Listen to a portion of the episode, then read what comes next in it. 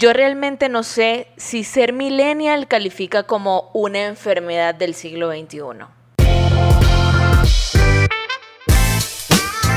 Deja de sabotearte ahora. Creadores con Denny Dalo.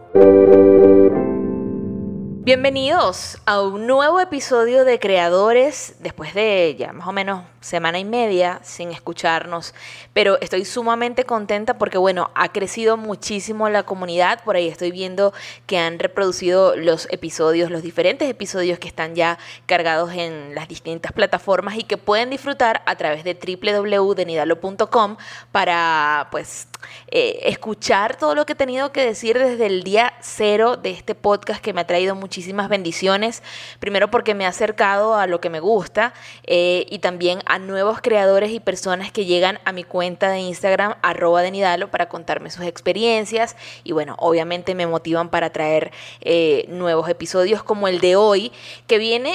bien profundo, primero porque es una cosa que creo que es muy propia del millennial y probablemente le pasó a otras generaciones, pero nosotros estamos muy conscientes de ella y quiero contarlo a partir de mi experiencia personal. Em, para los que me siguen en mis redes sociales, probablemente han visto por allí que estoy haciendo muchos proyectos, estoy escribiendo un libro que bueno, va viento en popa y me tiene sumamente contenta y estresada de vez en cuando. Eh, también tengo el podcast, eh, hago proyectos freelance también como consultora creativa y bueno, atiendo problemas varios más mi vida personal. Y hay un punto de inflexión que he tenido varias veces y por eso me he tomado el tiempo de hacer el podcast cuando siento que lo puedo hacer, porque no sé qué pasa conmigo y no está alineado necesariamente como a, las ganas que tengo de que estos proyectos salgan victoriosos de, de, todo esto, ¿no? Y de la carrera por hacer las cosas que me gustan, sino que están más ligadas a sentirme como con la pila desgastada. Y es como, de verdad, hay días donde me despierto y sé que quiero hacer algo y de hecho no puedo dormir porque me paso la noche pensando, no, bueno, y lo voy a hacer así, entonces voy a hacer, en el libro voy a colocar esta parte porque quiero que tenga este punto de giro, esta historia, y me paso, me acuesto a las 4 de la mañana pensando en eso y me agobia de una forma tan increíble. Yo digo, bueno,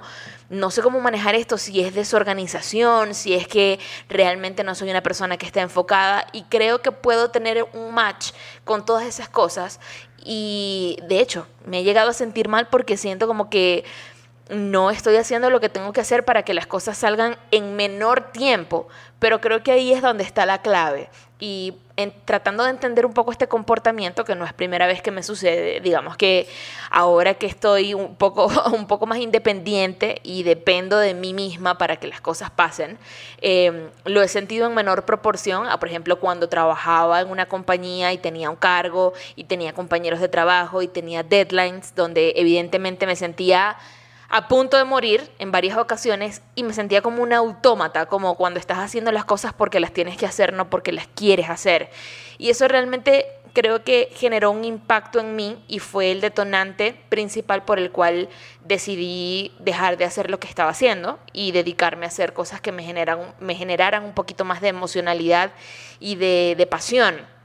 Pero investigando un poco esto, y no es un término que estoy segura no han escuchado, no es algo totalmente nuevo,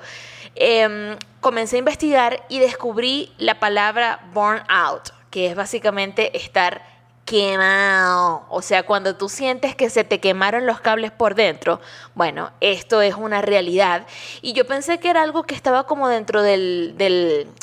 digamos, dialecto popular del publicista o del creativo, como no, es que estoy sufriendo del burnout y, sabes, como los KPI o estas palabras súper spanglish que utilizamos en el medio, ¿no? Pero realmente no, y es que el año pasado, en mayo del 2019, la Organización Mundial de la Salud lo reconoció finalmente como una enfermedad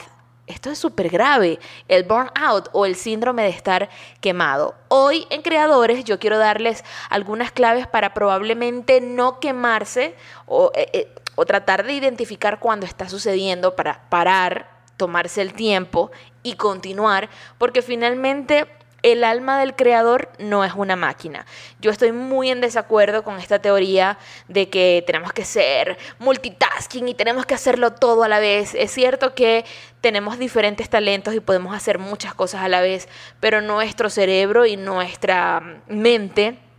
y nuestro cuerpo en sí eh, necesita reposo, necesita calma, necesita tranquilidad para lograr encontrar ese enfoque que nos va a llevar hacia la meta que creemos, que bueno, en mi caso es el libro del próximo año, así que estén muy pendientes para que lo compren,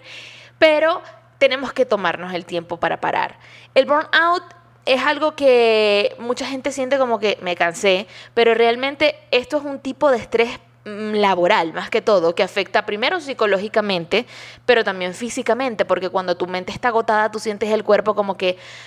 pana, no doy para más y no quieres hacer nada, todo te sabe a caño y es como una conexión entre, el mente, entre la mente y el cuerpo que finalmente siempre está este vínculo.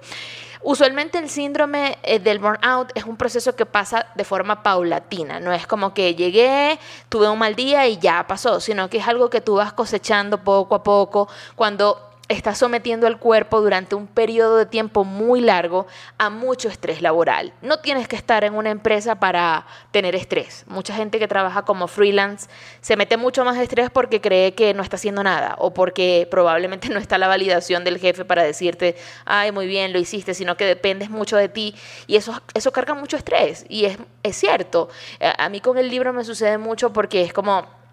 me comparo y digo, no, bueno, es que este escritor eh, hizo tantas páginas en tanto tiempo y yo por qué no lo hice. Y bueno, creo que una clave importante para comenzar con estas es que tú debes manejar tu propio tiempo y no castigarte tanto en tus propias metodologías y tus propios procesos ¿no? de, de, trabajo y el cómo manejas las cosas. Eh,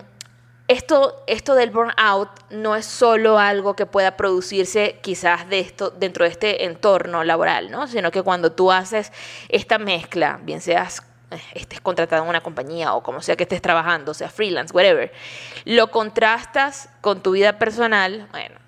es una hermosa bomba que te va a quemar por dentro, porque estás combinando unos factores que son muy importantes, tu vida personal, el trabajo y la creatividad que tú puedas tener fuera de la oficina, cómo se puede ver afectada también. Si yo estoy en un proceso creativo donde necesito concentración o enfoque, pero en mi casa eh, quizás tengo problemas con mi pareja, eso suma también estrés. Y finalmente, si yo le agrego mi propio estrés hacia la carga de trabajo, hacia la forma en que estoy haciendo las cosas, voy a acelerar este proceso o este síndrome de estar quemado. Em, hay algo muy particular y es que esto es un círculo vicioso que se realimenta a sí mismo sin que nosotros nos demos cuenta. Es decir, esto de, eh, y de hecho nos habituamos, yo he tenido las últimas semanas em, días donde me acostumbré a que me dormía porque estaba muy agotada a las 9 de la noche y me despertaba a las 2 de la mañana y me volvía a dormir a las 5 y media de la mañana y me despertaba a las 8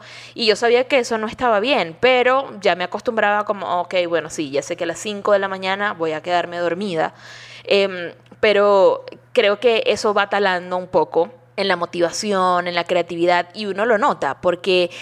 comienzas como a no correlacionar las cosas que usualmente te motivan o que usualmente te generan un impacto psicológico y emocional para volcarlo en tu creatividad y en tus ideas y lo comienzas a percibir como que ya no, no eres eh, tan creativo o ya las ideas no están siendo las mejores. Pero realmente esto pasa porque nosotros estamos exigiéndole al cuerpo y a la mente una cosa que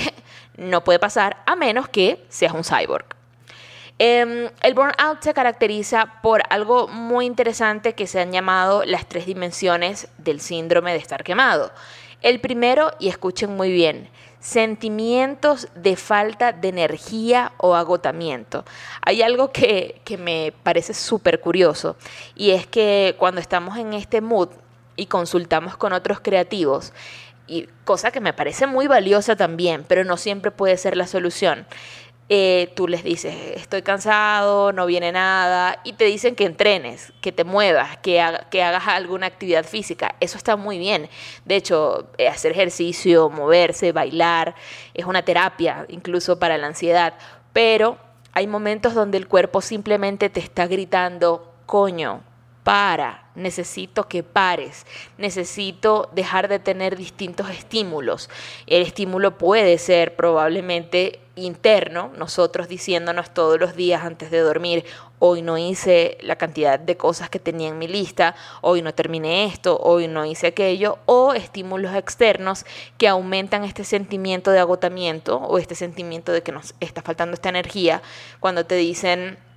eh, hoy no hiciste esto, pudiste haberlo hecho de esta forma, esta persona hizo esto, pero ¿por qué no lo haces? Entonces, en esos momentos, cuando llegamos a esta primera dimensión del burnout, es importante aislarnos. Los momentos de soledad son muy valiosos para poder escuchar lo que nuestro cuerpo nos está diciendo, pararnos, eh, callar ese ruido que nos está alejando de esa energía creadora que les hablé en el episodio 1 de, de este podcast. Em, y tratar de parar para que emocionalmente, no tanto física, emocionalmente y mentalmente podamos detener este agotamiento y regenerar esa energía que necesitamos para poder llevar a cabo nuestras ideas. Eh, otra dimensión es el aumento de la distancia mental con respecto al trabajo o estos sentimientos que son negativos o que son muy cínicos, ¿saben? Con respecto a nuestro trabajo. Como que estoy haciendo algo y es como, esto vale verga, de verdad. Es, o sea, esto no tiene ningún sentido, esta estrategia. Es como que, bueno, la voy a hacer porque necesito cobrar a fin de mes y comienzas a quitarle perspectiva y una emocionalidad que es es importante. Em, yo el tiempo que estuve trabajando en las agencias de publicidad, debo ser honesta, y aunque hay, tiene su magia, hay cosas que me gustan y bueno, como siempre lo digo, nunca puedo decir que jamás voy a volver allí, pero yo sentí muchas veces esta desvalorización de mi trabajo y es como de verdad no sentía que lo que yo estaba haciendo le iba a cambiar la vida a alguien o a alguien le iba a importar, pero realmente es porque la dinámica de trabajo dentro de una agencia de publicidad es tan exigente y tan fuerte que los tiempos para disfrutar lo que estás haciendo desde lo humano son tan reducidos que terminas quemándote y no en vano tú encuentras a la mayoría de los publicistas después de los 40 años renunciando para, no sé, convertirse en chef, cosas que, que los conecten un poco más con lo humano. Entonces, este aumento de esta distancia mental es como necesito alejarme de esto porque aunque conscientemente no lo digas, tú sabes que eso es lo que te está agotando y necesitas ese silencio y necesitas esa pausa. Así que si están pasando por algo así, la recomendación es que te detengas y revalúes qué es lo que está sucediendo contigo para que no termines quemado. Eh, antes de contarle la tercera dimensión, yo sinceramente pensé que esto era algo que nos podía suceder, no sé, a personas que trabajáramos en creatividad y que quizás no tengamos como eh, el ecosistema ideal que creemos debemos tener. Cuando hablo de ecosistema me refiero obviamente a un masajista y a un, un hombre fornido de tres metros que me dé uvas en la boca y me mantenga relajada mientras pienso mis ideas, pero realmente no es así. Incluso a los artistas que tienen la posibilidad de pagarse los lujos y la tranquilidad y terapias para mantenerse activos, sufren este tipo de síndromes. Y es el caso de Mariah Carey, que en 2001 ella fue diagnosticada con este síndrome, pero nunca lo dijo ni nunca lo hizo público porque tenía miedo de que la gente dijese como, ay, es que no es tan creativa, es que lo típico, ¿no? La exigencia social. Su carrera ya se acabó, ya no saca tantos temas como antes, súper increíbles. Y el creador se enfrenta a eso, a la expectativa social de, no, es que esta caraja hizo algo arrechísimo, entonces lo, lo que viene va a ser mejor. Y a lo mejor no, porque estás en un proceso distinto y la exigencia no debe venir de allí, creo que debe venir más desde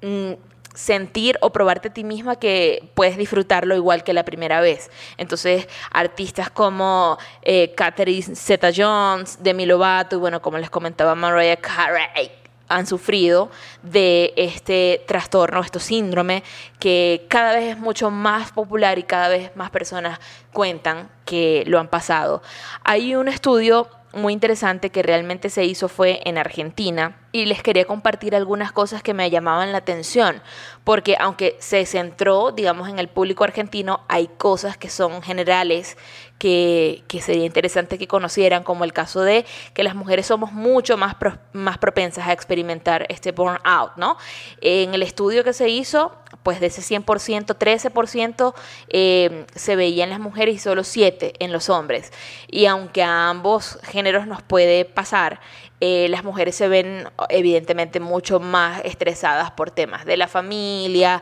bueno, por lo, eh, por lo que significa básicamente ser mujer eh, y una mujer creadora, pues mucho más. Tienes que ser tan creativa en tu trabajo como en tu casa, como con tu familia y hay muchas expectativas de lo que deberías hacer y esto genera estrés y es muy complicado. En el estudio específicamente ellos estaban explicando pues que em, esta variable es por la dificultad de las mujeres que tienen o que tenemos para recuperarnos emocionalmente luego del trabajo, porque en general digamos que nosotros cuando llegamos del trabajo seguimos haciendo cosas en la casa que deberían contar como otro trabajo, sobre todo las que son madres. Yo no soy mamá, las matas de hecho se me mueren, pero em, también siento esta carga, ¿no? Como que quiero que mi hogar esté bien y aunque yo cuento con la ayuda de, con, con la participación de mi pareja dentro de casa, hay mujeres que no tienen esta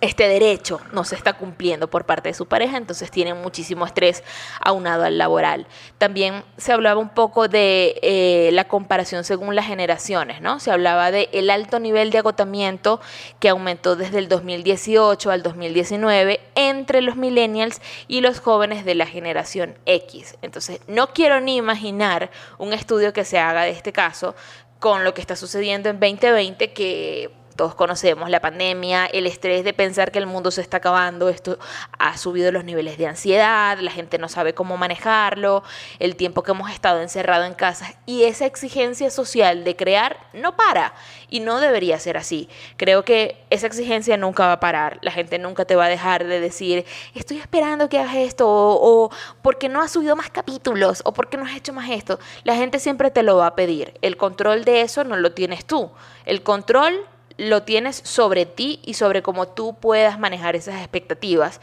Y es simplemente no escucharlas y crear, organizarte y manejar tu tiempo según lo que sientas que puedas dar. Yo creo que mm, lo más importante al, tener un proyecto creativo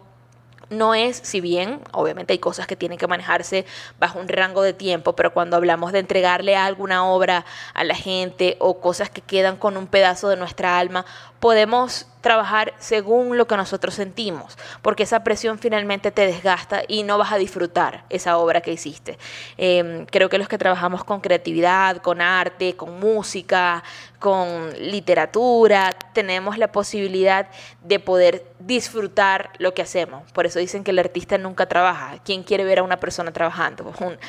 las personas que reciben la creatividad y reciben el arte de estos creadores realmente se enamoran de la forma en que trabajan, crean, proyectan su vida y creo que eso es algo que siempre tenemos que recordar cuando tengamos estas exigencias que son muy de las nuevas generaciones, de mostrarnos, de, eh, subir contenido. Hace días una, una, chica que escuché el podcast eh, me decía, hice un TikTok eh, y me encantó cómo quedó, pero me tardé cinco horas en hacerlo qué putas, las redes sociales quieren que seamos esclavos. Quiero crear contenido, pero no puedo dedicarle tanto tiempo a las redes sociales. Y esto es un dilema. Yo, yo he pensado lo mismo y yo conozco de digital y conozco las redes sociales, pero me debato un poco entre lo humano y lo pragmático. Em, sentir que tengo que dedicarle demasiado tiempo a crear contenido para tener cierta relevancia. Y esto genera estrés. Entonces, me parece genial hacerlo, me gusta hacerlo, pero creo que hay que saber manejar esas expectativas de cuándo vamos a cargar contenido, cómo lo vamos a hacer,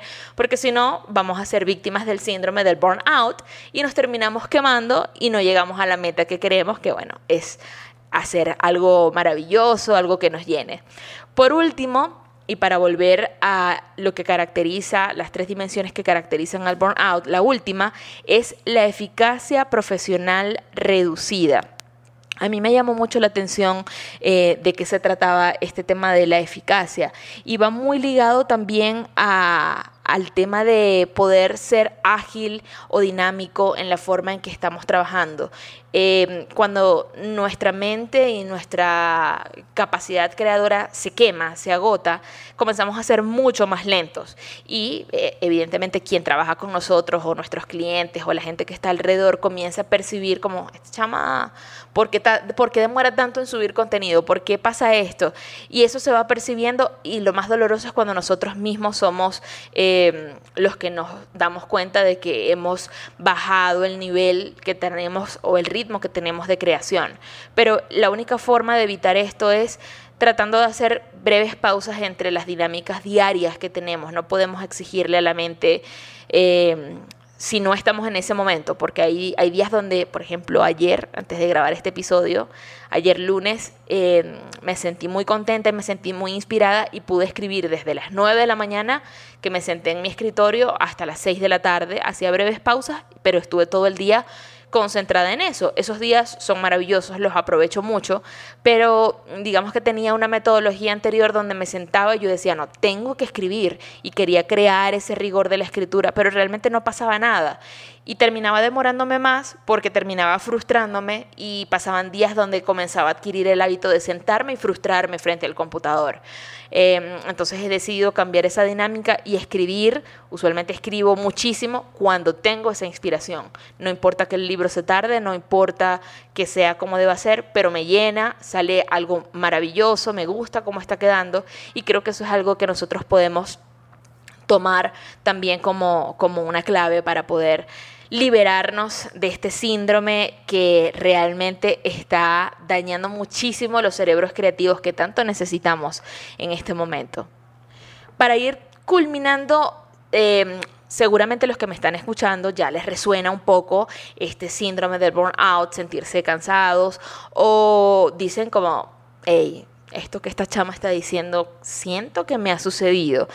Eh, hay algo muy común y que está de hecho en el estudio que habla de que la mayoría de nosotros lo ha sentido pero lo ignora porque es como, no, es que estoy demasiado flojo últimamente, ¿sabes? Como que, ay, no puedo,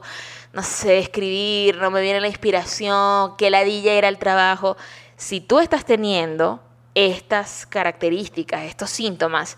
ojo, chequéate y escucha estas, em, estos síntomas que te voy a mencionar porque probablemente estés sufriendo de este síndrome y bueno, les cuento esto para que investiguen un poco más y traten de buscar ayuda. Las consecuencias significativas que pueden tener el burnout incluye el estrés, el estrés perdón, excesivo, la fatiga, el insomnio, la tristeza, que esto es algo súper común. Yo pensé que era porque, no sé, cuando me venía el síndrome premenstrual, estaba súper deprimida y triste y decía, soy una basura, esto que estoy haciendo no sirve para nada. Pero no, cuando empecé a leer sobre este síndrome, pues todo el conjunto de cosas me gritaban, chama, estás súper quemada. Em, la ira o la irritabilidad de que te digan algo, una crítica, algún comentario sobre la forma en la que estás haciendo y tus reacciones explosivamente, porque realmente detrás de eso está la frustración. Eh, bueno, para algunos el uso indebido de alcohol, de sustancias, alguna enfermedad probablemente del corazón. Eh, yo soy una mujer muy sana, pero eh, en momentos así, por ejemplo, cuando estuve la semana sin dormir, me daba muchísima arritmia y yo sentía que se me movía la cabeza de lo fuerte que me latía el corazón y de lo rápido que me latía el corazón. Y realmente estoy dañando a mi cuerpo por el simple hecho de sentir que tengo que ser más productiva o hacer las cosas más rápido o hacer simplemente más cosas que los demás. El tema de la alta presión sanguínea también y eh, quizás vulnerabilidad a enfermedades en general. Eh, hay personas que cuando están muy estresadas las defensas se le bajan y bueno, son más propensos a sufrir de gripe, eh, de resfriados, etc. Entonces, realmente todo esto eh, es algo muy serio que tenemos que tomar muy en cuenta. No se trata de que seamos débiles ni una generación particular, sino que vivimos en un momento, sobre todo la era digital, acrecenta muchísimo em, esta sensación de agotamiento crónico laboral.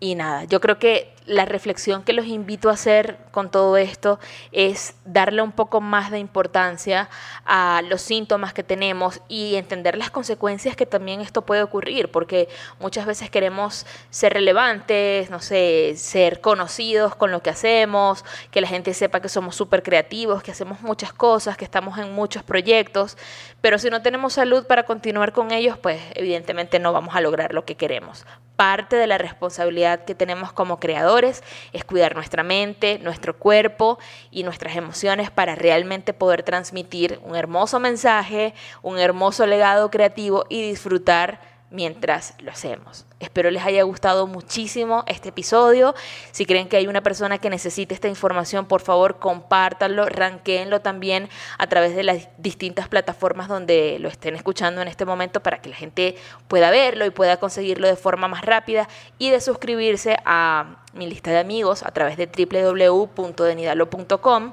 en mi página web o seguirme arroba denidalo. Los quiero muchísimo, pronto vengo con un nuevo episodio y recuerden que esto fue Creadores.